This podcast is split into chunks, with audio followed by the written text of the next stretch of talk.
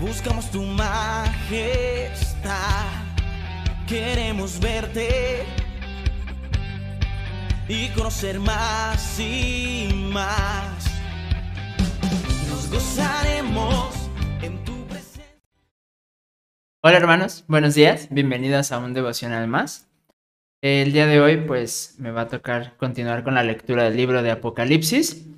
Eh, vamos a profundizar en este libro que a mi parecer es uno de los más complejos, ya que pues son revelaciones que se le dan a, Juan, que realmente hasta que no pasen las cosas pues no veremos el por qué y el cómo. Sin embargo, por algo están en- dentro de la palabra de Dios, ¿no? Por eso es un recordatorio de lo que viene para, para el mundo. Pero antes de iniciar, vamos a hacer una pequeña oración para encomendar este, este tiempo a Dios y que pues Él nos abra eh, la mente, nos abra el corazón para, pues para bendición de todos, ¿no? Eh, Padre bendito, Señor, muchísimas gracias por un, día más de vida, Señor, muchísimas gracias por permitirnos estar aquí, Señor. Muchas gracias por darme, oh Señor, la oportunidad de, de instruyendo en tu palabra, Señor, de que te sigan conociendo. Bendice esta clase, Señor, y de las que vienen, en el Hijo amado, Cristo. Amén. Eh, específicamente vamos a hablar del libro 9 de Apocalipsis, y el título es realmente sencillo, pero muy directo, y es la apertura del abismo. A partir de el primer versículo, desde el inicio, nos damos cuenta que eh, dice que el quinto ángel tocó la trompeta y se abrió bueno, que se oyó un gran estruendo. Es, es interesante porque las cuatro trompetas anteriores no habían perjudicado directamente al ser humano. Se había evaporado el agua, se había evaporado la mitad del sol, las plantas, la... los animales como tal, pero no había todavía algo que afectara directamente a la humanidad.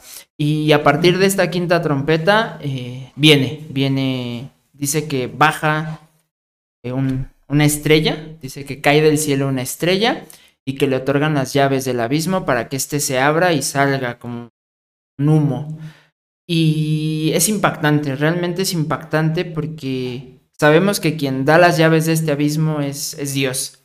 Entonces tú te pones a reflexionar y si Dios tiene eh, hasta el, poder para otorgar las llaves del abismo, imagínate la magnitud que debe de tener él, como como Dios para que aún los demonios, para que aún las calamidades, para que aún los problemas dependan de la autorización de Dios. Es decir, no hay nada en este mundo que pase que no sea por y para Él. Y si aún ya en esta, en esta fase de, del apocalipsis, de, del caos que viene para el mundo, Dios está presente, Dios es consciente de todo lo que va a pasar y lo permite por algo, pues es, es, sorprendente, es impactante saber que Dios tiene el control de, de todo.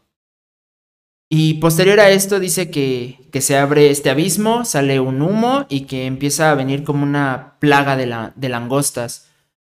Eh, realmente creo que al decir langostas es simplemente como un apoyo visual que tiene Juan para dar a entender el, todo lo que se viene. Eh, encima del mundo, ¿no? Porque dice que es como, como una nube de, langostas que vienen y empiezan a, a, atacar a todo aquel que no tiene la marca de Dios.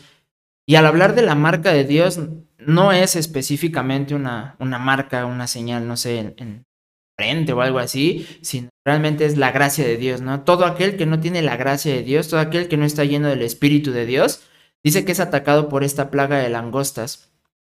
Y su ataque no es mortal, eso es lo interesante. Dice que es tanto el dolor que les causa como aguijón de escorpión, que ellos van a buscar la muerte, sin embargo la muerte huirá, de ellos. Entonces aquí nuevamente vemos el poder de Dios, el, el cómo es tan impactante Dios ante la humanidad, que una vez que Él permite venga esto, también Él permite que la muerte se aparte para que todos aquellos que se hicieron necios de oídos y de corazón entiendan lo que es sufrir bajo el poder total de Satanás.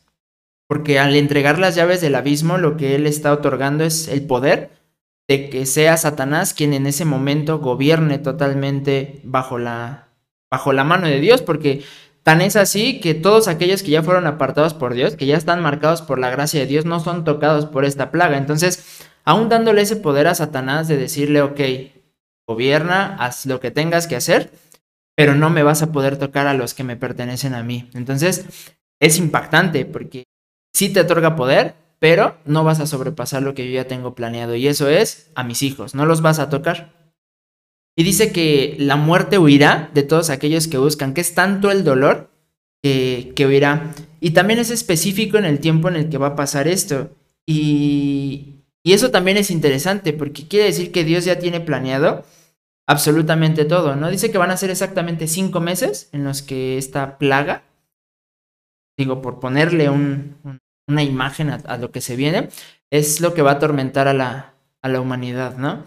Y te pones a pensar realmente, pues, lo que es atormentar, ¿no? Lo que es realmente vivir bajo el mandato de Satanás y creo que nadie de nosotros quisiera poder vivir eso, ya no ver, o sea, ni siquiera vivirlo, conocerlo, verlo, oírlo, ¿no? Porque si hoy en día hay algo que nos mantiene con, con fe, con esperanza, con, ánimos, es, es, saber que hay un Dios que nos está librando de todo eso, ¿no? Hay un Dios que pagó con, con su sangre nuestros pecados, que nos limpió, que nos ama, que nos renueva día a día.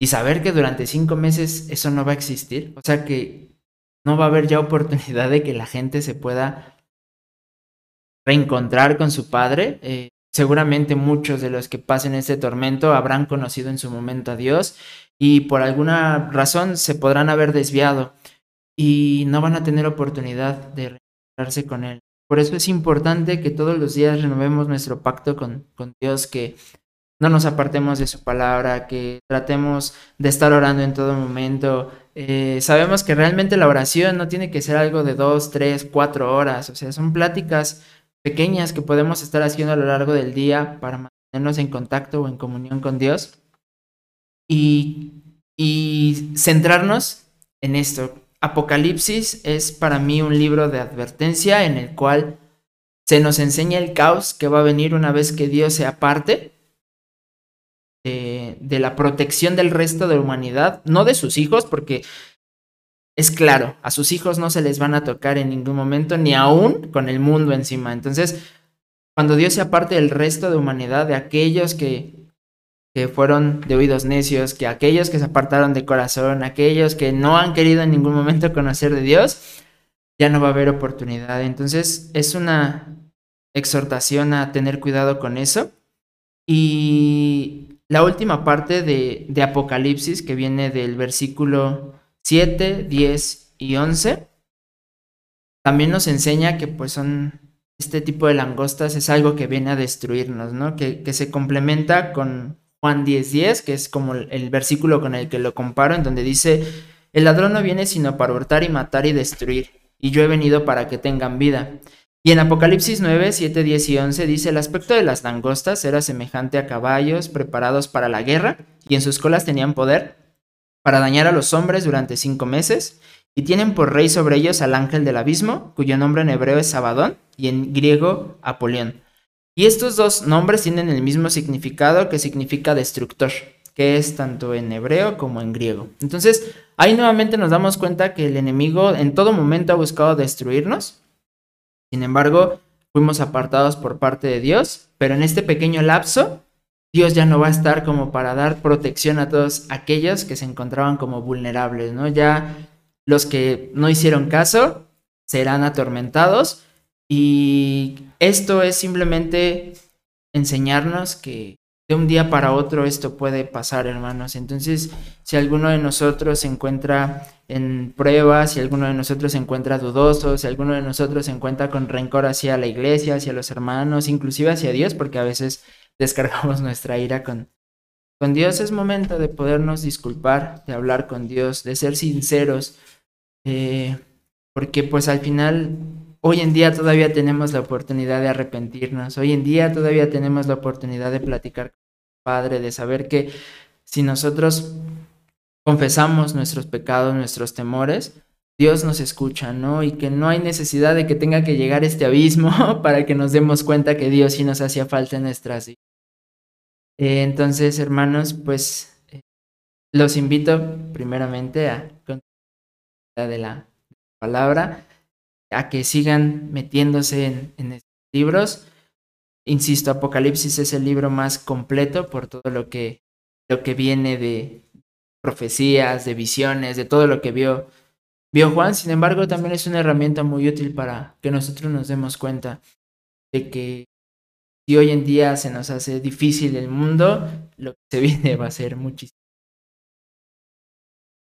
Pues muchísimas gracias, mis hermanos, por darnos, por vernos. Manténganse en Dios y que Dios me los bendiga mucho. Nos y danzar.